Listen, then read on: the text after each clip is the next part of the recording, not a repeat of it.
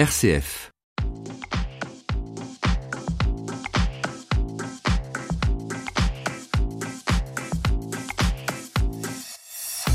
Bonjour à tous, je suis ravie de vous accompagner de nouveau sur RCF ce matin. Jean-Pierre Mille, notre expert en environnement et protection des plantes, va s'occuper comme chaque vendredi de vos fleurs, de vos fruits, de vos légumes ou encore de votre arbre, arbre fruitier ou pas. Il apportera une attention particulière ce matin, ce matin au bonsaï. Ah oui, d'où vient-il le bonsaï? Nous allons en parler. Où le placer? Quand et comment l'arroser? Le tailler aussi ou le rempoter? Toutes ces questions, nous les poserons à Jean-Pierre Mille. Vous pouvez apporter les vôtres également, hein, ça nous intéresse vivement. Mais vous le savez, cette émission est interactive et sans vous, elle n'a pas la même saveur. Nous comptons également ce matin sur vous pour interroger notre spécialiste. Et alors comment on fait pour l'interroger? Eh bien, on compose deux numéros de téléphone, un depuis la France, l'autre depuis la Belgique. C'est Catherine qui vous attend ce matin au standard. Voici les numéros de téléphone que vous pouvez composer pour nous joindre.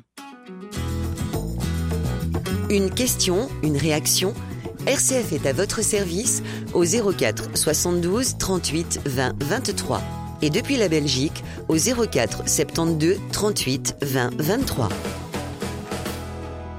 Vous pouvez également nous envoyer un courriel sur à votre service. Bonjour Jean-Pierre Mille. Bonjour. Comment ça va Ça va bien, merci. Parlez bien près du micro. Qu'est-ce qui Bah, se passe aujourd'hui je suis trop loin là Bah, J'ai l'impression, vous avez Bon, une je vais petite mettre là, voix. Voilà. ça va bien, nous allons Non, parler non, des bonsaïs. Non, je voulais pas parler trop fort, c'est tout. Non, vous voulez pas nous réveiller Non, je veux pas les énerver. Ah oui, oui, oui. C'est par vrai. contre, Bérangère, Oui. si je peux me permettre une chose, Dites-nous. euh, faites-moi plaisir. Ah. Prononcez bonsaï, pas bonsaï. Ah oui. Bonsaï, c'est un cri de guerre, ça n'a rien à voir. Donc, alors, on est dans le bonsaï. Ah, ah oui, expliquez-moi. Bon. Bon. Bon. Ouais, bon. Ouais, Bon. c'est pas vous qui êtes spécialiste en communication Ah, je sais pas, ça Hein, dépend des jours. Articulation, prononciation, tout ça Donc le mot bonsaï est Ouais. un mot japonais qui signifie quoi, Jean-Pierre? Euh, Je ne sais pas, je, Ah, ne parle voilà. pas le japonais. Alors moi, je peux vous le J'ai dire déjà pour du le mal coup. avec le français, vous avez dû Hmm, remarquer. C'est pas vrai, c'est pas vrai, Jean-Pierre. C'est un arbre cultivé en pot. C'est Oui, ça la signification du mot japonais bonsaï. Ah, c'est ce que ça veut dire en japonais. Moi, j'ajouterais euh, maintenu euh, dans un état artificiel de nanisme. Et c'est peut-être ce qui en fait à la fois tout le charme, toute la beauté, mais c'est surtout ce qui en fait toute la difficulté. La difficulté de l'entretenir ou la Oui, parce difficulté que pour lui de. Vous avez un, organisme vivant Hmm, qui, a été, qui demande qu'à s'épanouir, à grandir, mais on le maintient petit. hmm. Par contre, l'environnement autour de lui fait toujours la même taille. Ce qui fait qu'il va ressentir, si tant est que les plantes ressentent, mais je pense qu'elles ressentent, il va ressentir de façon beaucoup plus aiguë tout ce qui va arriver. Les courants d'air, euh, la lumière, l'eau, tout ce qu'on peut lui apporter. Et finalement, ça en fait quelque chose d'assez fragile, d'assez difficile à manier. Après, euh, nous, on prend ça comme un objet.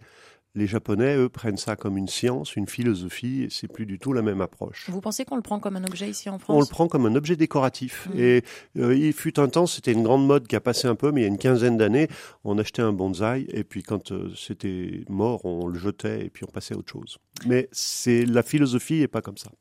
Les bonsaïs sont, vous l'avez dit, des arbres cultivés dans un très petit contenant miniaturisé à l'extrême grâce à des tailles successives des branches et des racines. On va voir justement comment on les taille, comment on s'en Avec un sécateur, c'est le mieux. Vous n'êtes pas seul autour de cette table. Il y a des étudiants en e-sport. Oui, oui, oui. Ils viennent observer ce que vous dites et après ils feront un bilan. Alors faites attention, Jean-Pierre, à ce que vous dites. Ah, ouais, de toute façon, ce sera pas la première fois que quelqu'un mettra dans son bilan que je raconte que des bêtises. Non, hein, et c'est faux, Jean-Pierre, Bonjour les étudiants. Et les étudiants ont la parole s'ils le souhaitent. N'hésitez pas à poser des questions à notre spécialiste ce matin, tout comme vous à la maison. Vous pouvez le faire évidemment en composant le 04 72 38 20 23 depuis la France, en composant également le 04 72 38 20 23 depuis la Belgique. De 10h à 11h, c'est à votre service sur RCF avec Bérangère Loup. Avec Jean-Pierre Mille aussi, notre expert en environnement et en protection des plantes, nous parlons de bonsaï ce Merci. matin. Euh, D'abord, quand et où le choisir? Y a-t-il un moment pour acheter son bonsaï dans l'année? Non, je ne sais pas si à un moment. Puis euh, vous parlez directement d'acheter. On n'est pas obligé de l'acheter Hmm, nécessairement. Dites-moi comment on fait alors Eh ben, première méthode, vous pouvez semer une graine. Ah, c'est beaucoup plus long, mais pour la philosophie, c'est bien meilleur. Qu'on trouve-vous cette graine? Oh, bah, vous pouvez la trouver partout. Dans la nature, il y en a, hein, si vous cherchez bien. Ou vous pouvez acheter des graines. Jean-Pierre. Après, dans les autres méthodes. Arrêtez, s'il vous plaît, on peut pas la trouver Mais dans si, il y a plein de choses dans la nature. Oui, bien sûr, mais comment ça marche? Tiens, bah, vous allez prendre par exemple à l'automne, un moment, l'érable, il perd des espèces de petits trucs qui tourbillonnent. Si Oui. vous en ramassez un, au bout, il y a une graine, euh, vous Mm. pouvez la semer. Laissez passer l'hiver. Vous la mettez dans le sable pour qu'elle Mhm. passe l'hiver. Puis à la sortie de l'hiver, vous la semez dans un terreau un peu fertile et vous verrez, il pousse un truc. Mais un truc de quoi Un, Un bonsaï Euh, non, au début, ça, pousse un érable. Après, ça deviendra un bonsaï, Oh. mais le bonsaï ne naît pas naturellement bonsaï, il le devient. Soit parce que l'homme le torture, enfin, on va pas dire comme ça, sinon on va se mettre à dos les mouvements de défense des plantes, soit parce Mais que vous l'homme... pensez, Jean-Pierre, attendez, fais- faisons une parenthèse là-dessus. Non, je ne pense pas, moi je ne suis pas équipé Allez, pour, je l'ai déjà dit. Dites-moi. est-ce que vous pensez que le bonsaï est torturé pour être Alors, justement... Il y euh, en a qui utilisent ce terme. Je pense pas qu'il soit torturé au sens où on l'entend. Par contre, euh, c'est pas naturel. C'est quelque chose qui a été fait de façon artificielle par l'homme. Alors ça peut être naturel. C'est la piste que j'allais explorer. Si vous voulez un bonsaï, il y a une autre solution. Euh, vous allez faire une rando en montagne. Choisissez un petit peu haute montagne, une grande route ou chose comme ça. Vous allez sur le haut de la montagne, vous avez des arbres qui naturellement ressemblent à des bonsaïs, puisque les conditions climatiques ont été extrêmement rudes avec eux, le vent notamment, et ils ont pris des formes hallucinantes. Vous pouvez très bien essayer d'en récupérer un, prendre tout le soin qu'il faut pour le ramener vivant, le transplanter et, continuer à le faire pousser en lui gardant sa forme torturée. Sauf que lui, il aura été torturé par la nature. Si c'est pas la nature qui le torture, c'est l'homme qui va le faire. Effectivement, il va s'acharner à réduire les racines, réduire les branches pour lui conserver ou pour lui donner une forme et une silhouette de petit arbre, d'un arbre en miniature. Et c'est là tout l'art, c'est arriver à faire quelque chose qui semble naturel alors que ça a été modelé par la main de l'homme. À l'origine, les bonsaïs étaient des arbres d'extérieur, tout comme les arbres dont Ça ils étaient toujours. la réplique miniature, érable, pin, être. Vous diriez ça, ça l'est l'est toujours, oui. Et on- on- les, les spécialistes arrivent même à faire des micro-forêts de bonsaï, c'est magnifique. Euh, L'idée, c'est que l'on juste peut voir ça, Jean-Pierre Euh, on a le droit de donner des noms parce que moi je connais un grand spécialiste avec qui j'ai échangé dans le temps, euh, Monsieur Rémi Sanson, qui était spécialiste du bonsaï et qui a des plantes magnifiques. hein. Euh, il les fait, il les, il les modèle, il en vend. Il se trouve où, cet homme Je sais plus son adresse de tête, mais vous Dans tapez sur, sur votre ami là, comment vous l'appelez Google. Oui, celui-là. vous tapez Rémi Sanson, vous verrez, hein, on le trouve de partout. Samson comme Véronique? Euh, je sais pas s'ils sont de famille, mais oui, pareil. ah, À mon avis, il est à Paris. Je ne sais pas. Je, je Rémi peux- Sanson, bonsaï Paris. Ça Bah, nous donne des indications bah, voilà, déjà. vous avez une, ouais, vous avez Une déjà piste. une bonne piste. On a une bonne piste. Ouais. Et Sanson s'écrit S-A-M-S-O-N. Oui, peut-être, effectivement. Mais je suis nul en orthographe. Alors, pour les noms propres, pensez donc. Donc vous disiez que cet homme-là fait des merveilles et on Ah peut oui, visiter ça. Oui, bah, on, on peut visiter ses pépinières et euh, c'est magnifique. Et là, vous voyez, vous voyez des choses qui sortent de l'ordinaire parce que l'idée, c'est quand même de euh, d'imiter la taille d'un vieil arbre ou le- le- la silhouette d'un vieil arbre, mais tout ça en miniature. Et euh, vous avez des effets comme si le vent soufflait dans les branches alors que vous êtes sur quelque chose de, Hmm. de complètement statique. Vous avez des, des micro-forêts de bonsaï. J'ai vu une fois une micro-forêt de bambou maintenue bonsaï, mais c'est magnifique. C'est et quand on regarde ça, moi je regarderais ça comme d'autres regardent un aquarium et on a l'impression d'être dans la nature et on perd très vite ses repères. Et c'est preuve que le bonsaï a été bien fait. Nous allons parler justement de ce bonsaï ce matin jusqu'à 11h. Vous le savez, cette émission est interactive, vous pouvez donc interagir. Pierre de Sainte nous écrit, de Sainte-Foy, les Lyons, donc à côté d'ici, de Lyon, dans la région. Et j'ai un arbre qui est à 2,50 mètres de la clôture. Et comme il penche vers le terrain du voisin, il me dit qu'il euh, est à moins de 2 mètres. Il voudrait que je le coupe. Dois-je le couper ou juste l'élaguer? Alors, question épineuse et difficile. La première chose, s'il est à 2,50 m, il est bon, il est dans les règles de la loi. Si son voisin lui dit oui, mais comme il penche, il est trop près, tu dois le couper, Mhm. ce qui compte, c'est euh, là où il est planté, c'est ce qu'on appelle le collet, la partie juste intermédiaire entre les racines et le tronc. Donc là, il est légal. Par contre, derrière, il faut savoir qu'en pleine théorie, les branches de son arbre n'ont pas le droit de dépasser l'aplomb de la clôture. Donc ça, son voisin serait, comment dirais-je, à même de les couper. Mhm. Après, il y a une autre chose que je voudrais dire, Oui. parce qu'en expertise, c'est quelque chose qu'on rencontre de temps en temps. Oui. Les problèmes de voisinage sont des choses extrêmement courantes. Bien souvent, un tout petit peu de discussion, un tout petit peu d'humanité, un tout petit peu de bon sens permettent de les régler. Hmm. C'est peut-être pas la peine d'aller enclencher une guerre qui va se terminer au tribunal pour une histoire de deux branches d'arbres. Donc, il- si son voisin exige qu'il le coupe, faut qu'il discute, qu'il négocie avec son voisin en disant écoutez, ce qu'on va faire, je vais couper l'aplomb pour pas que ça vous embête chez vous, mais le reste, je le garde. Et il faut qu'ils arrivent à trouver un compromis. La communication, voilà ce que nous Comment dit Jean-Pierre. Donc Pierre, vous avez un élément de réponse. Vous avez parlé d'expertise, Jean-Pierre, parce qu'on peut vous contacter, on peut se rendre déjà sur votre site, agence JP1000. Allez voir mon site. Oui, agence JP1000, 1000 euh, comme le chiffre, mais oui, en mais, en lettres, parce que si vous le mettez en chiffres, ça, ça passera pas, pas. évidemment, point .fr. Et on découvrira euh, tout l'étendue euh, de, de l'expertise de Jean-Pierre. Il forme, il conseille. Donc n'hésitez pas à aller faire un tour sur ce site. Une question, une réaction Envoyez un courriel à l'adresse à votre service rcf.fr. Vous pouvez donc nous contacter par email. Vous pouvez également nous appeler en composant le 04 72 38 20 23. C'est ce numéro qu'a composé Claudette depuis Marseille. Bonjour Claudette. Oui, bonjour. Soyez la bienvenue. Oui, moi aussi, je vous, oui. On vous écoute Claudette. commencé par rire. Quel bonheur. Bah, c'est magnifique. Ne vous arrêtez Ah, surtout bah, j'irai jamais toujours, Claudette. hein. Bah oui, Ah, surtout. mais je vais pas vous faire pleurer. Continuez. On vous écoute Claudette. Alors écoutez, voilà, mon, monsieur, monsieur Jean-Pierre Mille, mon lion du 17 août est à côté de vous. Oui. Je vois Alors que voilà, Claudette non seulement me connaît bien, mais qu'elle a de la mémoire. Oui, j'ai de la mémoire, oui, oui, vous êtes un lion du 17 août. Absolument, je confirme. alors écoutez, Jean-Pierre Mille, j'ai un prunier, Mm. il monte, il est à, à plus de 4 mètres de hauteur. Ah. Est-ce que je peux le rabaisser au maximum pour que pour que pour qu'il fasse une petite euh, vous savez alors, vous pouvez le rabaisser, mais pas au maximum. Il faut faire ça progressivement, très progressivement. Bon. D'abord, première chose, euh, Oui. d'une façon globale en France, on est à peu près au bon moment pour élaguer les arbres et les raccourcir un peu. Chez vous, faites attention parce que, un, vous êtes dans une magnifique région, certes, mais Oui. extrêmement tempérée, où il fait toujours un peu plus chaud qu'ailleurs en France. Et Oui. deux, euh, cette année, je trouve que la saison commence extrêmement de bonne heure, puisque là, dans Oui. la région lyonnaise, j'ai vu hier des forsythias qui commençaient à fleurir. Donc, méfiez-vous, si vous taillez, c'est très bientôt. Bon, d'accord. Quand vous taillez, n'enlevez jamais plus d'un tiers du bois à la fois. D'un tiers du bois, d'accord. Ça veut dire que si vous voulez vraiment le ramener bas, il faudra procéder progressivement en plusieurs années consécutives. D'accord. Et, et ensuite, je vais encore vous demander, j'ai un citronnier, j'ai planté un petit truc, le citronnier lui aussi il monte à plus de 4 mètres de hauteur. Et j'ai des citrons, hein. Euh, Et, ça, voilà, il y a que dans votre région qu'on arrive à avoir des Mais alors citrons. écoutez, monsieur Jean-Pierre, je vais quand même pas venir habiter en Non, non, non, en mais vous avez hein. non, mais au contraire, c'est que des avantages. hein, comme je disais. Moi, si j'ai des citrons, ils seront immangeables. Que les vôtres, vous pourrez les manger. Donc Mais restez. oui, c'est- j'ai j'ai mangé, j'ai des oranges, j'ai de tout. Tout. Eh bien, vous avez beaucoup de chance. Eh bien, écoutez, monsieur Jean-Pierre Mille, vous, si un jour vous passez par Marseille, eh vous venez me Ouais, voir, vous allez voir. Vous m'aviez déjà dit, Claudette. Je vous remercie. De tout, de tout, de tout, de tout. Je vous embrasse à tous.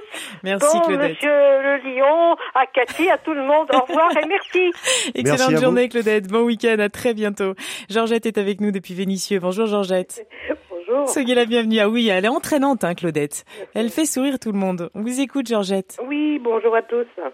Euh, c'est pour, un renseignement Oui. sur un aloe vera pour le réempotage, s'il vous plaît. Pour le rempotage Pour, de la pour le vera. rempotage, pour l'aloe vera, c'est comme pour euh, beaucoup de plantes.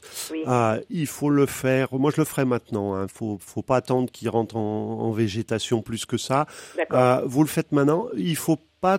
Enfin, il, il faut essayer d'être le plus doux possible avec les racines. C'est-à-dire qu'en fait, moi, ce que je ferais, c'est je l'enlèverais, je le dépoterais du pot où il est en enlevant le maximum de, de la motte de terre. Oui. Je secouerai un petit peu la motte de terre pour faire tomber un peu de terre, mais euh, là aussi on va on va appliquer la règle du tiers, elle est facile, pas plus d'un tiers de la terre. S'il y a des racines, euh, ce sera les plus fines, qui dépassent, vous les coupez un petit peu avec un sécateur qui coupe extrêmement bien. Ça simulera la, la repousse derrière. Et puis, vous remettez dans un pot légèrement plus grand, avec un terreau tout neuf. D'accord. Et quand je dis légèrement plus grand, n'augmentez jamais le diamètre du pot de plus de 10 cm à la fois. Ah, d'accord. Donc légèrement plus grand, avec du terreau tout neuf, vous en mettez bien au fond, vous mettez un drainage au fond, vous en mettez, vous mettez la motte, vous remettez du terreau tout neuf et vous tassez abondamment. Une fois que c'est fait, j'allais dire vous arrosez, c'est pire que ça, vous inondez Ah parce oui. qu'il faut que l'eau rentre bien dans le pot et dans le nouveau terreau pour aller remplir de, de terre, en fait, pour entraîner la terre dans tous les vides d'air qui peuvent rester. Et puis après, bah, bah, vous continuez à mener votre aloe vera comme vous l'avez fait jusque-là en l'arrosant, comme vous le faites jusqu'à présent. Mais il faudrait pas le mettre dehors. Euh, c'est alors. Ça dépend où euh, habite Georgette. Ouais, ça dépend euh, où à vous êtes. Ouais, mais à côté de euh, Lyon, dans la région. À. Vénissieux, vous pourrez le mettre dehors, mais il faut attendre. Allez, je vais être radical, mais on prend pas de risque. Il faut attendre d'avoir passé mi-mai pour le mettre dehors. Ah oui, quand même. Ouais, parce que euh, on pourrait le sortir plus tôt et probablement il supporterait. Mais vous savez, euh, début mai, il y a toujours cette période maudite là qu'on Mm. appelle les seins de glace. Mmh. Et, euh, et si on a un accident, je m'en voudrais quoi de lui avoir fait perdre Bah, son aloe évidemment. vera. Donc je dis mi-mai, on joue la sécurité absolue. Voilà pour vous, Georgette. Merci beaucoup. Merci mais je à peux mettre vous. n'importe quel terreau? Oui, oui, oui. De toute façon, alors les fabricants vont vous donner des noms euh, terreau ceci, terreau cela, terreau Ouais, ouais. agrumes, terreau. Euh, je suis pas sûr que la plante sache lire ce qui est marqué sur les sacs. Euh, vous lui mettez un terreau. Aujourd'hui, si vous savez pas trop, vous trouverez pas de terreau spécifique, terreau aloe vera. Donc prenez un terreau universel. Prenez une marque quand même, parce que généralement c'est des produits qui sont un petit peu plus de qualité, mais euh, ça se passera très bien avec n'importe quel terreau. hein. Et le tour sera joué, Georgette. On vous embrasse. On vous souhaite une très belle journée. Merci beaucoup. À très bientôt. Bon week-end à vous également. Et puis n'hésitez pas, Georgette, à nous envoyer une photo sur à votre service rcf.fr. Ça rassurera aussi Jean-Pierre, j'ai Ouais, l'impression, évidemment. Bah oui, et oui. Jean-Pierre, vous avez dit le plus doux possible. Ouais. Comment on s'occupe doucement d'une On plante s'occupe doucement. Vous voulez que je fasse voir?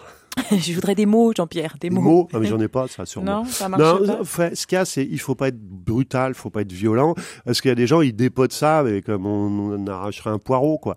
Non, là, faut, les racines, c'est super fragile, donc faut essayer d'en prendre soin. Après, pareil, on va secouer la mode de terre, mais faut pas y aller à grande claque, quoi. Mm. C'est, on fait ça délicatement, on caresse avec les doigts, on frotte un peu, on fait tomber, quoi.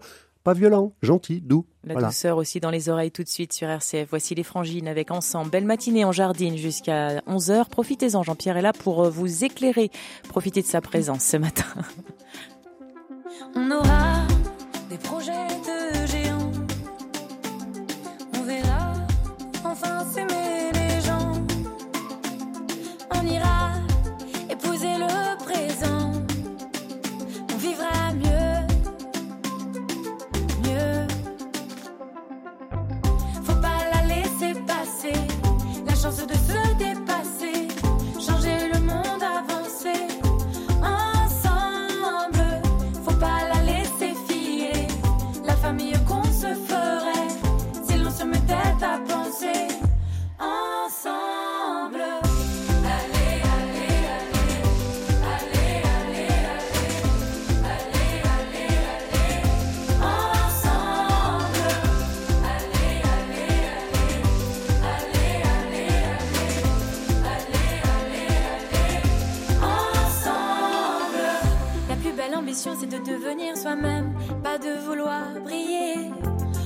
partout des gens célèbres, on ne les voit pas pleurer.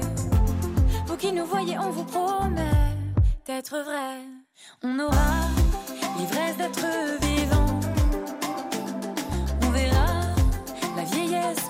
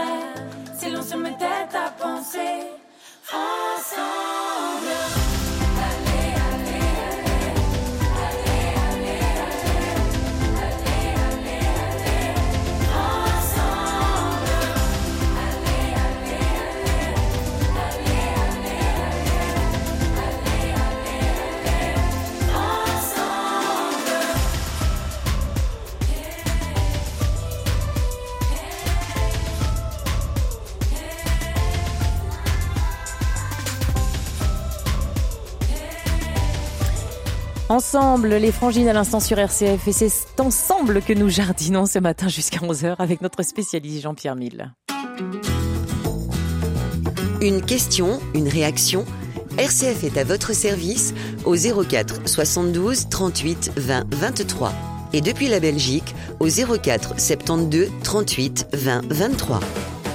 Et vous pouvez, comme Claudette ou Georgette, nous contacter en composant ce numéro de téléphone. Vous pouvez également nous envoyer un courriel sur à votre service rcf.fr. Jean-Pierre, notre spécialiste, notre expert en environnement et protection des plantes, répond à toutes vos questions ce matin. Notre fil rouge est le bonsaï, Jean-Pierre. Nous avons vu que c'est Absolument, un... c'est ce qu'on avait dit. C'est un mot japonais qui signifie arbre cultivé en pot, nous l'avons dit tout à l'heure. Il s'agit d'une technique ancestrale née en Chine, largement adoptée par la suite au Japon et plus récemment introduite en Europe. Euh, Est-ce que c'est une fascination euh, de, de s'en occuper? Moi, j'avais j'avais lu que c'était Ouais, une fascination pour certains, et notamment... Ouais, ça peut être une véritable passion pour Mhm. certains et une fascination. Et en même temps, euh, Pardonnez-moi de vous interrompre, je voudrais juste finir la phrase que la fascination prie. venait de peut-être de la taille qui est particulière ou d'une attention que le Ah bonsaï ben, demande euh, ça demande beaucoup de concentration. Alors dé- déjà, c'est, euh, je dirais, c'est, il faut, il faut être euh, multiple et, et, et multipolyvalent pour faire ça, parce qu'il faut des compétences en taille, il faut des compétences en culture, mais il faut aussi des, il faut des qualités telles que la concentration et c'est, et puis euh, la persévérance, parce que euh, ça fait un peu peur ce que vous nous dites, Jean-Pierre. Ça veut dire que c'est réservé seulement aux spécialistes? Non, c'est alors comme je disais tout à l'heure, nous chez nous on le prend plus en Europe comme un objet de déco. Et puis on le garde, puis le jour où vraiment ça va plus, oh il a perdu toutes ses feuilles, mais ça fait rien, elles reviendront peut-être l'année prochaine. Puis comme elles reviennent pas, au bout d'un moment, ben, on le balance, on en prend un autre. Euh, quand vous êtes dans la philosophie japonaise, oh, c'est pas du tout comme ça que ça se passe. hein. Au Japon, on peut vous présenter des bonsaïs qui ont 600 ans, qui ont été transmis de Mhm. génération en génération. Alors c'est sûr, quand c'est un arbre de famille qui vous a été transmis par votre père, qui lui-même le tenait du sien et que l'arbre a 600 ans, euh, vous n'allez pas le traiter juste comme un objet de déco. Il y a quand même un, quelque chose, un attachement supérieur derrière. Et là, on a d'immenses spécialistes parce que non seulement ils ont hérité euh, de l'arbre de leur père, mais ils ont hérité avec de la façon, la manière de s'en occuper et la philosophie qui va avec. Et là, on est sur des choses extrêmement pointues. Le problème chez nous, c'est ça. Il y a des tas de gens qui disent, Ah, moi, les bonsaïs, j'arrive pas à les garder. Mmh, c'est ça Oui, Ah forcément, on nous a jamais appris à les tailler, à les entretenir, à comment on faisait. Qu'est-ce qu'on leur apporte aux pieds pour qu'ils poussent bien, parce qu'ils sont dans un volume de terre extrêmement restreint, mais il faut quand même qu'ils trouvent tous les éléments nutritifs. Donc c'est depuis euh, leur mise en pot, euh, en passant par euh, leur nourriture, l'arrosage, la brumisation, on les baigne, c'est indispensable. Autant je le conseille souvent sur d'autres plantes, le bonsaï c'est indispensable. On est sur un arbre qui est maintenu petit, qui va transpirer, dégager une quantité de vapeur d'eau énorme, mais il a qu'un tout petit récipient pour puiser dedans. Donc il faut vraiment... Et ça, apprendre à s'occuper de ça, ça nécessiterait une véritable formation. Donc avec un peu d'observation, quelle que soit une formation, on obtient d'excellents résultats. Nous allons en parler, mais avant ça, je vous propose d'accueillir Arlette, qui patiente depuis quelques minutes depuis Poitiers. Elle voudrait vous questionner concernant un oranger, un citronnier. Bonjour Arlette. Oui, donc euh, voilà, j'ai euh, mis euh, dehors, mais bien protégé au niveau du pied, etc. Comme je fais bien d'habitude, un peu à l'abri, mon citronnier et oranger. Et cette année, j'ai trouvé toutes les feuilles, euh, enfin du moins une partie des feuilles mangées, par des tout petits escargots minuscules, et je sais pas comment m'en débarrasser. Enfin bon, j'ai- nettoyé tout ce que je pouvais, mais enfin j'ai trouvé ça étrange Oui, la première bah oui, fois. Bien sûr. Donc euh, elle est envahie d'escargots, enfin son oranger, son citronnier est envahi d'escargots. Est-ce que vous préconisez Jean-Pierre? Euh, J'imagine que ces citronnistes orangés sont en, en pot, puisque... Demandons-lui. Elle- Ouais. Oui, oui, Ah. ça, ils sont en pot, hein, Euh, protégés, hein, bien protégés, oui. Le plus simple, ça serait à, sous le pot, mettre quelque chose qui empêche ces petites bestioles de monter, parce que si c'est des escargots, ils sont venus à pied. C'est pas juste une plaisanterie, c'est qu'ils sont venus en rampant et ils ont grimpé après euh, le, le pot et ils ont grimpé après la plante. Donc l'idée, ça serait Ouais. de mettre, euh, par exemple, de surélever un peu le pot sur un Oui. petit support et que ce Oui. support soit dans une coupe qui contienne de l'eau, ce Ah, qui oui. empêcherait l'escargot de Ah passer. ben oui, mais alors il est- ils sont dehors, donc le gel. Parce que moi, ce que j'ai fait, euh, ils sont sur des clayettes Oui. euh, recouverts de tissu, euh, de, plastique là, enfin isolant, hein, Ouais, les, les alors- plastiques gaufrés. D'accord. Dans ce cas-là, vous avez une solution plus simple encore. Tout autour des pots, vous mettez de la sciure de bois. Ah bon? Et vous, bon, quand il pleuvra ou quand il y aura du vent, il s'en en ira un peu, vous en remettez. Jamais un escargot n'engagera son pied sur, sur, un, sur un matériau pulvérulent comme ça. Euh, Je dis de la sueur de bois, mais vous pourriez mettre, euh, je sais pas si vous avez une cheminée, vous pourriez mettre de la oui, cendre. j'ai- de la cendre, moi, oui. vous oui. pourriez mettre du sable, ça fonctionne également. Ouais, vous pourriez mettre de la poudre d'argile. Enfin, il y a des tas de trucs. De la terre cendre adiatomée. aussi. Mais si vous avez de la cendre, c'est le plus facile et le moins cher. Et jamais euh, les, les, les gastéropodes type limaces, escargots ne s'engageront jamais sur cette matière. savez Ah oui, pourquoi J'ai pas, j'ai pas Oui, pensé. Pensé au jardin, pourquoi. vous voyez, mais j'ai pas pensé. Bah voilà, grâce à Jean-Pierre, vous le sera le savez. plus simple. Eh oui, pourquoi Jean-Pierre? Alors pourquoi un gastéropode ne s'engage jamais sur de la cendre ou de la sueur Eh ben c'est très simple. Je vais vous expliquer un truc. Vous, quand vous venez au studio, vous venez en marchant. Hum, On se rend pas Souvent. compte, mais l'escargot et la limace, s'ils viennent au studio, ils viennent en surfant. hum. Parce que comment ça se passe? Sous leurs pieds uniques, puisqu'ils ont qu'un pied. C'est pas facile avec un pied, c'est pour ça qu'ils surfent. Sous leurs pieds, il y a une glande particulière qui produit un mucus. Vous savez, cette espèce de traînée dégueulasse là qu'ils laissent derrière eux. La bête produit le mucus devant et Mhm. glisse dessus derrière, comme du surf.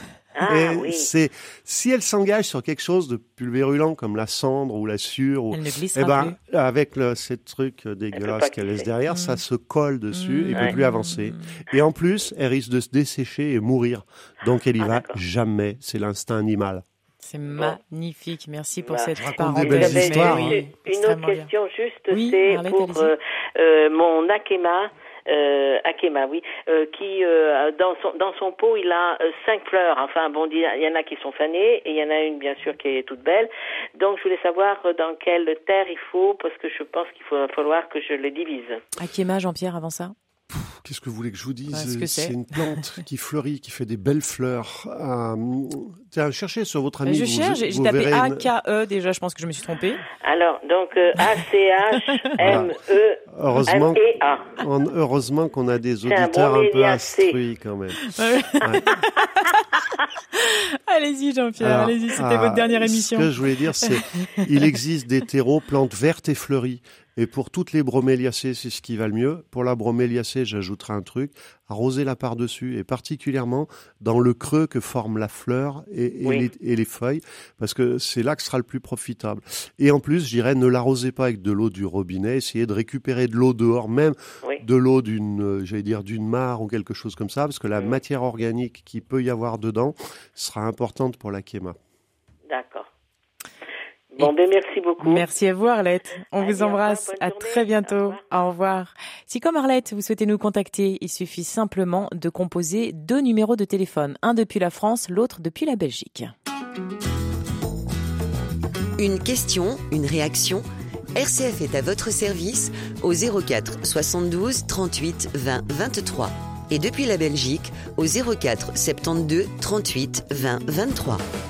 Vous pouvez également nous envoyer un courriel sur à votre service rcf.fr. C'est exactement ce qu'a fait Jean-Luc de Roanne. Il euh, se questionne sur euh, une plante, un petit rosier. Donc il dit, je pense que la photo parle d'elle-même. Voici un petit rosier qui a dû prendre une maladie, feuilles qui blanchissent, sèchent et tombent.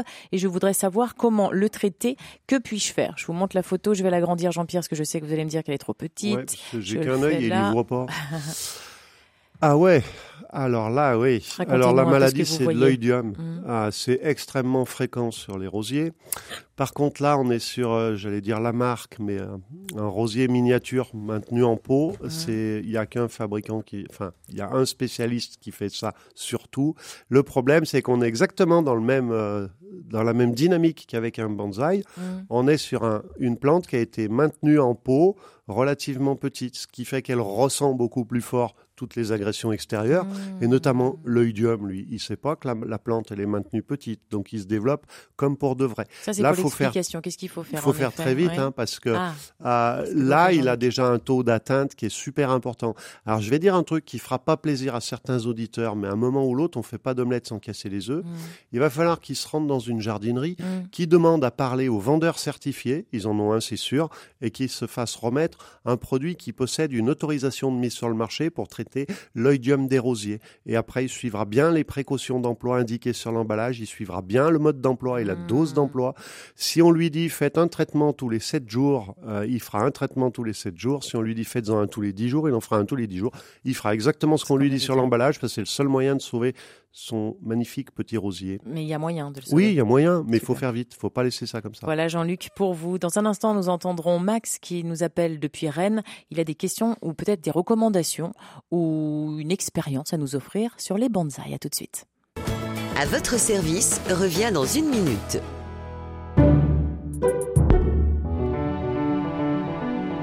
Placez les évangiles au cœur de notre quotidien. C'est ce que vous propose enfin une bonne nouvelle. Chaque semaine, Béatrice Soltner, avec l'éclairage d'un bibliste, vous propose d'écouter un texte d'évangile et d'en savourer la nouveauté. Enfin une bonne nouvelle, c'est tous les vendredis à 16h. Les reconversions sont souvent liées à un besoin de reconnexion avec soi-même, avec la nature, avec ses valeurs profondes, mais aussi à un réveil d'une conscience écologique, collective et solidaire. Retrouvez dans le nouveau coffret Changer sa vie des témoignages forts de reconversion. Ils sont devenus agriculteurs, religieux ou encore se sont engagés dans l'associatif pour trouver un nouveau sens à leur vie. Pour plus de renseignements et commander le coffret Changer sa vie, appelez le service auditeur au 04 72 38 62 10. De 10h à 11h, c'est à votre service sur RCF avec Bérangère Loup. Avec Jean-Pierre Mille, également notre expert en environnement et protection des plantes, et avec Max qui nous appelle depuis Rennes. Bonjour Max. Bonjour. Soyez le bienvenu. Vous voulez nous parler des bonsaïs, je crois. Oui, c'est ça. Bah, j'ai entendu votre émission. Moi, j'ai moi-même commencé un peu le bonsaï il y a peut-être, euh, je sais pas, 3-4 ans, donc je suis encore euh, euh, bien débutant. Et euh, bah, c'était pour donner quelques petits conseils à ceux qui voudraient se lancer un peu comme moi, quoi. Oui. Et du coup, bah, je les invite à se rapprocher d'un d'un pépiniériste plutôt euh, spécialiste du bonsaï. Il y en a un petit peu dans chaque région. Là, il y en a un pas très loin de Rennes, justement, ou qui va vendre en général des arbres euh, qu'il connaît bien et puis qui sont sont pas forcément des espèces très exotiques importées de l'autre bout du monde. Moi j'ai des par exemple j'ai des bonsaïs de de hêtres, de chênes, d'ormes, de charmes, de choses comme ça parce qu'en jardinerie, on va dire euh, grand public, ils vendent souvent des espèces euh, exotiques que nous on sait pas trop euh, entretenir, mais ça dans l'appartement ça ça crève assez vite alors qu'on peut faire des très beaux bonsaïs avec des espèces euh, locales quoi, tout simplement. Voilà. Max, vous dites que ça fait 3-4 ans seulement que vous faites ça, et le seulement m'a surprise. Pour moi, 3-4 ans, ça commence à faire. Pour vous, vous pensez être novice? Euh, bah non, oui, oui, complètement. Oui, je, je continue euh, régulièrement, enfin pas trop, de moins en moins à en faire mourir euh, parce que c'est très fragile.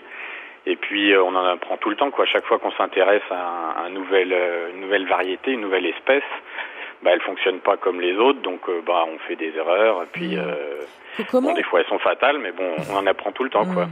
Comment est-ce que vous avez justement suivi cette formation? Grâce à des livres, grâce à des tutos sur Internet? Oui, bah il y a une chaîne euh, internet qui est très bien. Euh, donc je sais pas si je peux donner le Bien nom, mais ça s'appelle. Nejikan Bonsai. Donc voilà, c'est fait. et puis euh, non, et c'est Bonsai, c'est très bien. dites Puis quelques livres aussi, ouais. Donc, euh, Redonnez-nous le, le nom de la chaîne Nejikan Nejikan, N-E-J-I-K-A-N, Nejikan Bonsai. C'est noté. Et, et puis j'avais un livre justement de Rémi Sanson dont a parlé Jean-Pierre Mille. Euh, voilà. Je, je mettrai le lien de cette page sur notre page Ouais. de réécoute rcf.fr et les auditeurs pourront, grâce à vous, Max, euh, s'y rendre et puis mieux comprendre s'ils aiment le bonsaï. Et je suis tout à fait d'accord avec tout ce qu'a dit Max, et c'est vrai que se rapprocher d'un spécialiste me semble indispensable. Il y a, il y a aussi des clubs souvent dans, dans les villes des, des amateurs de bonsaï. donc, Aussi, euh, oui, absolument. ouais. Absolument. Et puis je voulais signaler que moi, dans les bonsaïs intéressants que j'ai eus, que je n'ai plus malheureusement, j'avais un érable et euh, c'est pas le plus facile à bonsaïfier, mais c'est très joli quand c'est bonsaï. Et donc prendre des espèces pas forcément exotiques, c'est Mm. aussi un conseil que je donnerais. J'irai par contre sur une petite limite. Euh, on va avoir tendance à mettre les choses qui se repiquent bien, qui poussent bien et qui poussent vite. Et il y en a des tas qui essayent de faire ça avec du saule ou, du noisetier. Ah, il faut éviter les arbres à croissance trop rapide parce que pour un débutant, c'est plus compliqué. Merci Max pour votre témoignage. Merci pour ces précisions également Jean-Pierre. On vous souhaite une belle journée Max, à très bientôt. Valérie de Lyon nous dit comment gérer les rhizomes de bambou en pot et comment les faire évoluer plus vite. Alors qui, les rhizomes ou les bambous Mhm. Ou les pots Hmm. Alors, les pots non. Le rhizome de bambou, je vais vous dire un truc. Oui, Euh. Moi, je suis peut-être un peu radical, voire même un peu sec. Le rhizome de bambou, je le fais évoluer à coup de bêche. C'est-à-dire, je le coupe. Parce que sinon, les bambous, ça vous envahit. Vous en mettez un tout petit pot ridicule la première année. Au bout de cinq ans, il faut rentrer dans le jardin avec un coupe-coupe et une tronçonneuse. Donc, l'idée, c'est si on était dans- en pleine terre, on ferait une petite tranchée autour du bambou, là où on veut limiter le massif. Et dès que se pointe un nouveau rhizome, on le coupe. Si on est en pot, euh, ça va être difficile parce que le- ce qui va se passer, c'est si le rhizome prend l'idée de dépasser sous le pot, de- de sortir par un des trous du pot, il faut le couper. Par contre, des fois, il prend pas l'idée. Il va pousser dans le pot, puis pousser tellement, si on est sur du pot plastique, il va passer à travers. Ça, c'est assez ingérable. Euh, comment faire? Ben, Dans un pot, j'ai pas vraiment la recette. L'idée, c'est chaque fois qu'on en voit un pointé, faut le couper. Par contre, si nous abîme le pot, ben, on n'a qu'une solution, changer de pot. Hmm. Et si on veut, à l'inverse, ce qu'on peut faire, c'est une fois par an, euh, dépoter et puis euh, démarier la touffe, c'est-à-dire qu'on va séparer sa touffe de bambou en deux, trois, quatre morceaux.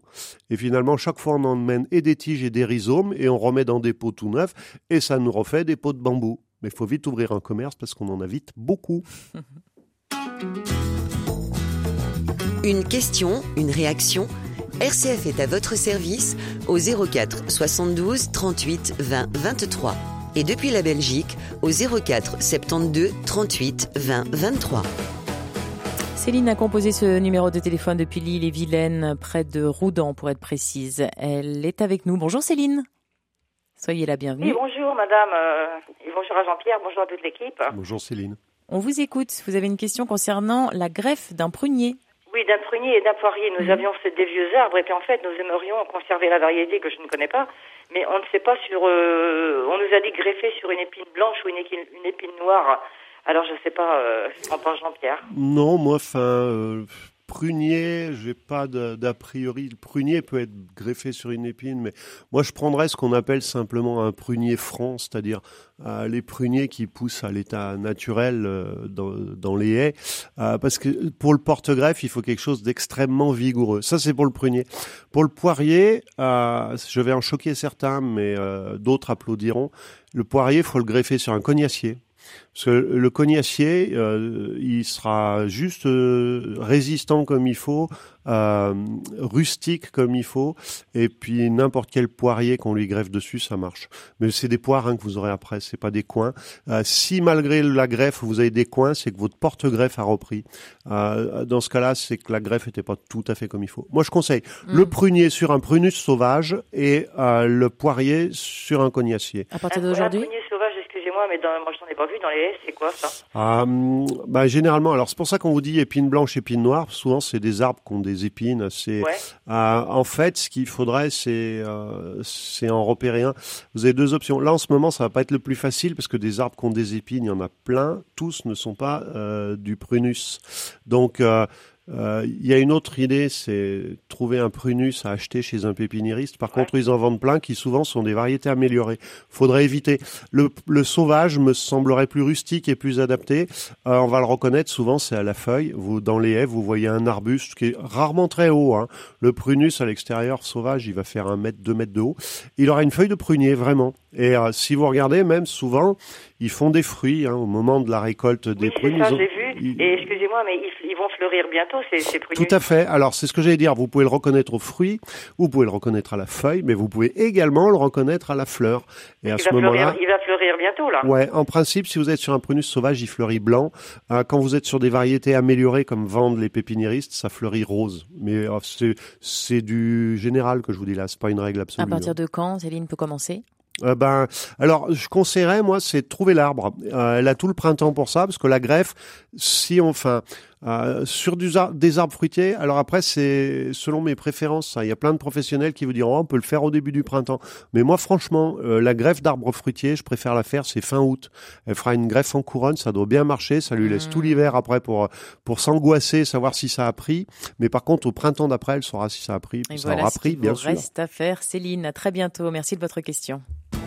10h, 11h, RCF est à votre service. Annie est avec nous depuis la côte d'Angers. Elle voudrait vous questionner concernant un bonsaï. Bonsaï. Bonsaï. Bonjour Annie. Peut-être pas, hein, peut-être que vous avez un témoignage à nous offrir. On va vous écouter avec beaucoup d'attention. Soyez la bienvenue. Bonjour. Bonjour. Alors racontez-nous tout. Oui, alors il y a, il y a 32 ans, ma fille m'a envoyé de Paris un bonsaï, un, un- un érable japonais, qui était magnifique, qui est arrivé dans un petit carton. Et ça fait 32 ans de ça, donc il a 39 ans maintenant. Et Ouais. ce qu'il y a, c'est que bon, j'ai changé de pot au fur et à mesure euh, qu'il grandissait trop. Mais là, j'ai un pot qui est, qui est quand même très grand, mais ce sont des pots à bonsaï qui sont très très lourds, vous Mm. savez, et qui supportent euh, le gel. Ah oui. Et donc euh, tout l'hiver, mon bonsaï, je le mets auprès d'un devant un mur qui est au nord, et il passe tout l'hiver là. Je le couvre de feuilles et de fougères. Et là, il y est encore, euh, mais bientôt, il va falloir que je le, je, le taille. Et pour une précision, Annie habite à côté d'Angers. C'est ce que j'allais dire. Qu'est-ce qu'on lui conseille Ah, on lui conseille de continuer d'habituer à côté d'Angers. Ah, mieux. parce que d'abord, déménager, c'est toujours du tracas. Ah oui, Et surtout- surtout, Mhm. elle est dans une région de France qui est extrêmement douce et tempérée. Tout le monde a entendu parler au moins une fois de la douceur angevine.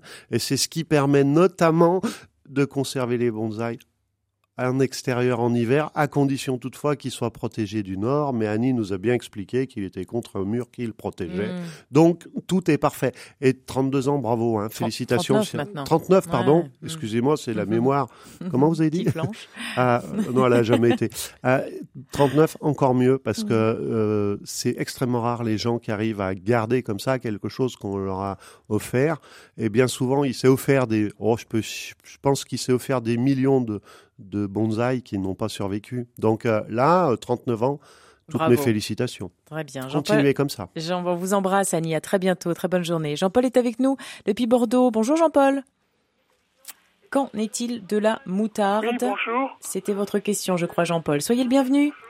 Bon- Jean- bonjour, Jean- je vous appelle. Oui. Alors, Jean-Paul, pardon de vous interrompre. Si vous pouvez couper votre poste, comme ça on entendra votre voix et juste votre voix, ce Vous serait mon, parfait. Mon, mon numéro de téléphone? Non, on veut juste que vous puissiez Juste vous baisser le poste, Ah, le enfin le, baisser le le son, poste. oui, le son de la radio. D'accord. Comme ça, on vous entendra vous.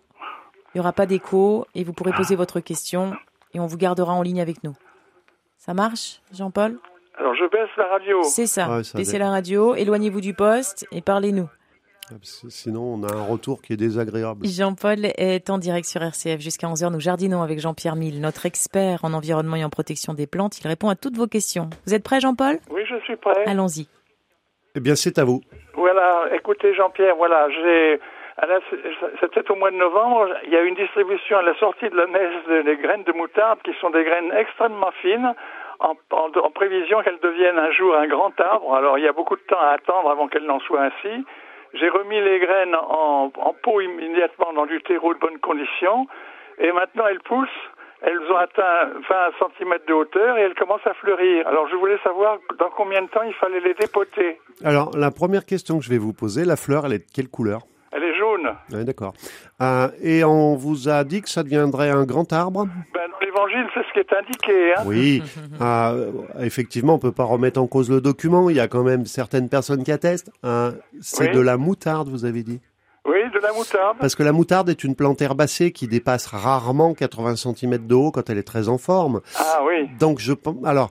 Euh, J'imagine que ce que vous avez qui a poussé, c'est une herbacée. Si ça fleurit jaune, ouais, c'est euh, c'est de la moutarde. Mais alors dire laquelle, parce qu'il en existe plusieurs. En France, on utilise beaucoup une moutarde dont le, le nom technique est Sinapis alba. Oui. Le alba, il veut dire qu'elle est blanche, donc c'est pas celle que vous avez. Celle que vous avez, c'est celle que dont on se sert pour faire la moutarde. Après, on peut avoir des graines qui viennent plutôt du Canada ou plutôt du Japon. Oui. Euh, à la couleur, je peux pas les différencier, moi. Oui. Euh, mais ça ne deviendra pas un arbre. Voilà, c'est ce que je voulais dire. oui. Mais il faut les dépoter au bout d'un certain temps. Non, même pas. Vous laissez, vous laissez la fleur, vous la laissez en extérieur, qu'elle puisse être Oui. pollinisée par des abeilles qui passent par là, Oui. par le vent ou par d'autres phénomènes naturels. Oui. Et puis elle va faire ce qu'on appelle des siliques, ça veut dire des espèces de haricots avec à l'intérieur des graines. Quand ces haricots seront devenus, quand la fleur fane, le haricot se forme, il est vert. Bon, ça, ça va demander encore un certain temps parce que les fleurs, elles commencent seulement Oui, à, à éclore. Oui, puis là, euh, je dirais, elles sont très précoces parce que normalement, c'est quelque chose qu'on va observer euh, selon la précocité des variétés. C'est quelque chose qu'on va observer sur mars, avril. Oui. Quand le haricot se forme, qu'il est vert, vous le laissez, vous touchez pas, vous soignez correctement votre plante. Plus il va être mûr, plus il deviendra noir. Quand il est complètement noir, à un moment, Oui. il faut pas attendre qu'il soit complètement mûr, sinon il va éclater tout seul et libérer ses graines. Quand il est noir et qu'il est sec, il faut le détacher, récupérer. Et dedans, vous avez euh, plein de nouvelles graines de moutarde que vous pouvez ressemer et maintenir ça d'année en année. Quand vous en aurez suffisamment, vous pouvez même faire votre propre moutarde. Mais enfin, là, je pense qu'on a encore quelques temps devant nous. Voilà pour vous, Jean-Paul. On vous Merci. embrasse. Merci, à vous. beaucoup. Très bonne journée, très bon week-end. À très bientôt. Je vous propose d'écouter Lewis Capaldi avec Before You Go. Et ensuite, nous ferons un petit marathon, Jean-Pierre, comme nous avons Oui, l'habitude. Oui, nous avons un certain nombre de mails à traiter et notamment celui de Jérôme qui a planté en pleine terre un joie. Ça vous parle? Du tout. Eh ben justement, on va pouvoir pendant le disque se documenter sur le sujet et répondre à Jérôme juste après. À tout de suite. Fell by the wayside like everyone else. I hate you, I hate you, I hate you, but I was just kidding myself. Our every moment, I started a place. Cause now that the corner I hear the words that I needed to say. When you hurt under the surface, like troubled water running cold. Well, time can heal, but this won't. So,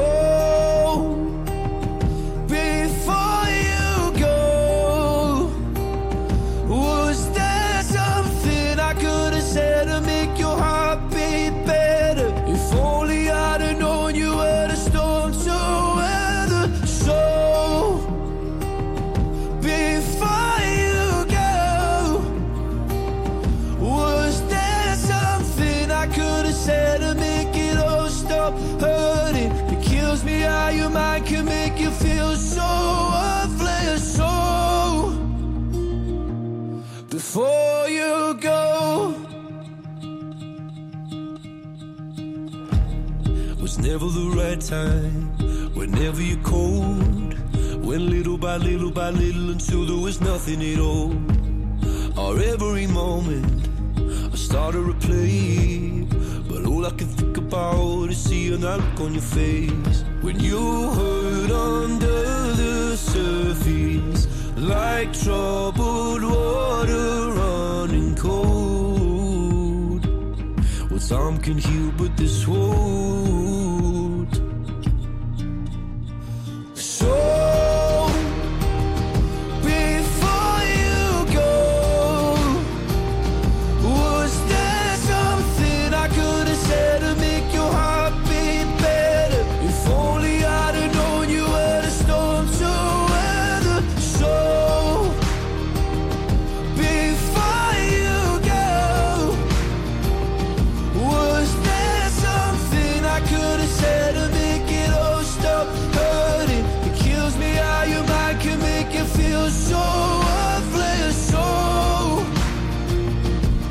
Before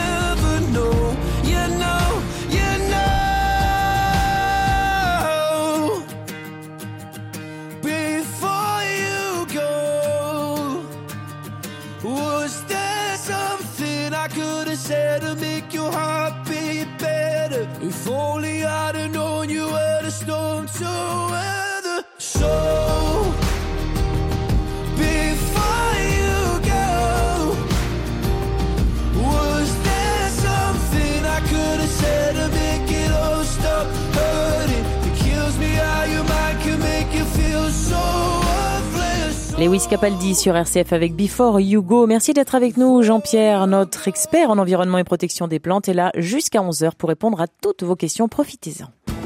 10h, 11h, RCF est à votre service. Jérôme nous a envoyé un courriel sur à votre service rcf.fr. Son féjoa planté en pleine terre végète depuis 5 ans, mais a fleuri pour la première fois cet été. Il ne repousse pas en hauteur, 50 cm. Euh, sa terre étant, c'est une ancienne vigne, terre argilo-calcaire. Il se demande s'il doit l'abandonner et mettre un troène à la place, car ce dernier se plaît bien. Il habite en Indre-et-Loire, à Azel-Rideau. Oh, ça serait dommage de l'abandonner comme ça. Ah, Ce qui m'ennuie, c'est euh, la terre argilo-calcaire. C'est pas ce qu'on a de plus facile à manager. Ça. Mm. L'idée, ça serait euh, pour voir, essayer d'apporter de la matière organique. Quand je dis de la matière organique, il faudrait du fumier, du fumier déshydraté ou quelque chose comme ça, qu'il enfouit au pied de l'arbre. Alors, il n'y a pas besoin de creuser des trous profonds. hein. Il en met une bonne quantité, il enfouit ça sur 5-10 cm et il laisse faire le temps. Normalement, ça doit. Si l'arbre ne vé- végète, ne grandit plus, ne fleurit pas correctement, c'est qu'il ne trouve pas tous les éléments minéraux dont il a besoin. Mm. Et ce qu'il y a, c'est que l'argilo-calcaire, ça bloque beaucoup les éléments. Donc il faut essayer d'arranger la nature du sol. Et moi, je préconise la matière organique qui devrait solutionner. Voilà pour vous, Jérôme. Marie nous envoyait également un courriel. J'ai un sophora nain. dit- Sophora, ouais, j'adore ces, Oui, ces arbres-là. J'adore Le ça. nom est joli en tout cas. Il dit Little Baby. Les feuilles sont tombées l'été dernier et depuis elle n'arrive pas à le faire repartir. Qu'est-ce qu'elle peut faire? Elle adjoint une photo, Jean-Pierre. Alors d'abord, ce qu'il faut savoir, c'est que le sophora est un arbre d'extérieur. Donc s'il a perdu ses feuilles l'été passé, il les a perdues très de bonne heure, mais sur un coup de sécheresse, c'est un truc envisageable. On va pas. Par contre, c'est absolument normal qu'il n'en ait pas repris ni en automne ni en hiver. Donc la première chose qu'on va faire, on va le mettre dehors, puis c'est un arbre d'extérieur, protégé du nord parce que ça c'est toujours un peu violent. Et puis on va prudemment attendre le printemps pour voir si des bourgeons apparaissent et si des feuilles apparaissent. Euh, si le printemps passé rien n'est apparu, on pourra considérer qu'il est mort. Mais c'est prématuré pour faire un diagnostic. Donc d'abord attendre le printemps, première mesure d'urgence.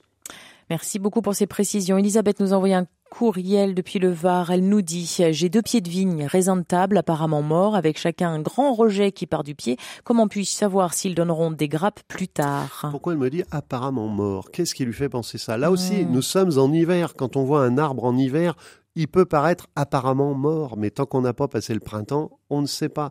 Comment savoir? Ben, Je dirais euh, déjà la première chose, ces vignes en hiver, faut les tailler. Pourquoi les tailler? Ben, Pour assurer une mise à fruit correcte à la saison. Alors, je ne sais pas comment ils sont disposés, mais il y a deux options. Soit ils sont disposés en cep de vigne, euh, relativement bas, enfin encore qu'ils peuvent être cultivés en cep haut, soit ils sont en treille. Dans les deux cas, il faut les tailler euh, de façon à assurer la, production la plus adéquate euh, quand, il, quand ça sera le moment. Pour ça, il faut, euh, sur les ceps bas, laisser une baguette qui va faire à peu près 50 cm de long et un porteur qui va n'avoir Mmh. que deux yeux. Et elle taille tout comme ça. Et puis après, elle attend prudemment le printemps. Là aussi, si elle taille au printemps, la vigne va se mettre à pleurer, c'est-à-dire il va s'écouler un peu de sève et on saura que c'est vivant. Voilà pour vous, Elisabeth. Elle nous a entendu dire aussi que c'était la dernière intervention de Jean-Pierre. Elle C'est pas précise- vrai, je dis ça juste pour les embêter, mais je reviendrai, vous inquiétez pas. Mais Elisabeth dit, dites-moi que ce n'est pas vrai, donc apparemment. non, Jean-Pierre est là et bien avec nous. Euh, Jean est également là avec nous depuis Albi. Bonjour Jean. Euh, bonjour à tous et à Jean-Pierre. Bonjour Jean. On Voilà, vous écoute Jean. Je veux intervenir sur les, les épines noires et les épines blanches. Hmm. Alors, l'épine noire, c'est le prunelier, très bon porte-greffe pour euh, les fruits à noyaux. Hmm. Et l'épine blanche, c'est l'aubépine, bon porte-greffe pour les fruits à pépins. Et d'autre part, pour les feijoas, Hmm. nous, dans le sud-ouest, nous n'avons aucun problème. C'est un fruit de la famille des hum, goyaves, Hmm. très bon, que nous récoltons en novembre. Donc Jean, vous vouliez revenir sur l'intervention de Céline finalement, hein, c'est ça? Vous vouliez nous apporter votre témoignage ou votre éclairage sur et, le et sujet finalement, quand j'entends Jean qui a probablement raison, il nous dit que Céline, elle devrait greffer sur une épine noire. Hmm. Et effectivement, euh, c'est du porte-greffe extrêmement vigoureux. Par contre, euh, ça va être encore plus difficile pour expliquer à Céline comment elle fait pour le trouver dans une haie. Hum, alors comment on fait Ah ben, solution Vous, Eh, vous êtes Jean vient de donner toute la solution. hein, euh, ben voilà, notre expert la semaine prochaine sera Jean. ah bah oui, tiens, je veux bien. Ah bah finalement, je reviens sur ce que j'ai dit avant, parce que j'avais dit à la à l'auditrice précédente que oui, c'était une blague que je reviendrais, mais finalement, si j'en viens, j'aurais pas besoin.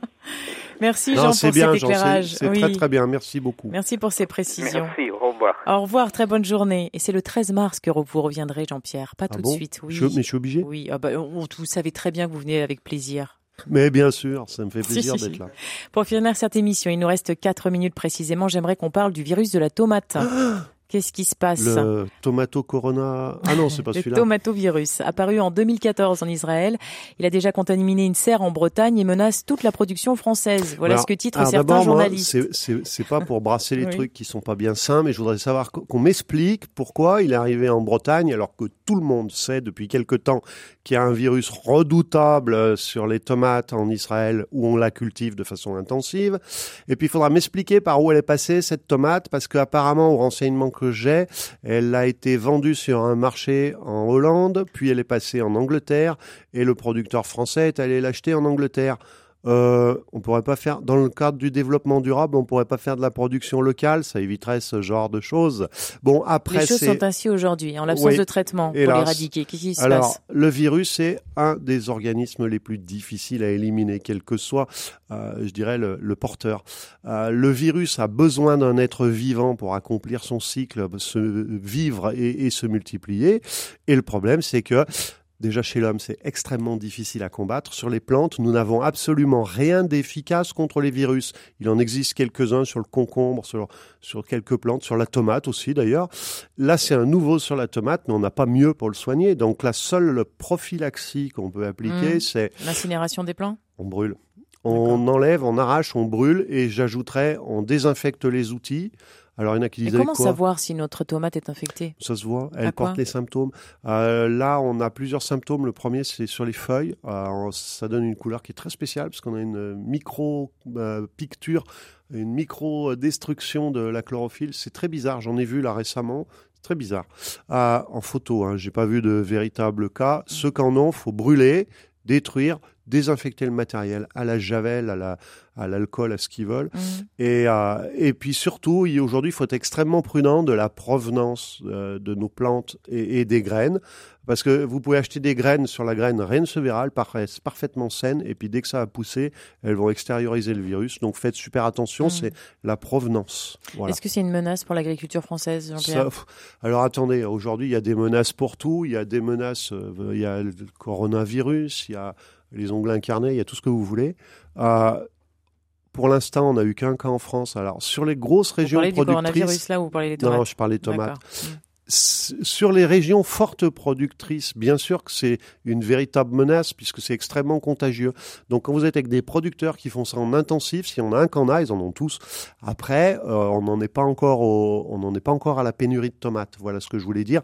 Il faut pas non plus faire de catastrophisme. Il faut surveiller l'épidémie.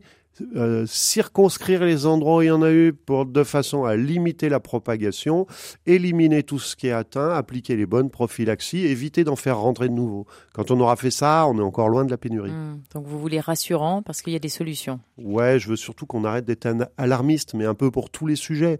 Parce qu'aujourd'hui, euh, on voit arriver un nouvel insecte, c'est la fin du monde. Oh, faut peut-être euh, mettre chaque chose à sa place. Ce sera le mot de la fin. Merci beaucoup d'avoir été éclairant ce matin, Jean-Pierre. Je vous souhaite un très bon week-end. On vous retrouve très vite, comme je le disais. Ce sera aux alentours du 13 mars. Ce sera le 13 mars précisément. C'est sûr? Et vous retrouvez Vincent Bellotti lundi de 10h à 11h et il vous apprendra à découvrir les métiers techniques du cinéma. Tout un programme. Je vous embrasse. Très bon week-end et à très très vite sur RCF.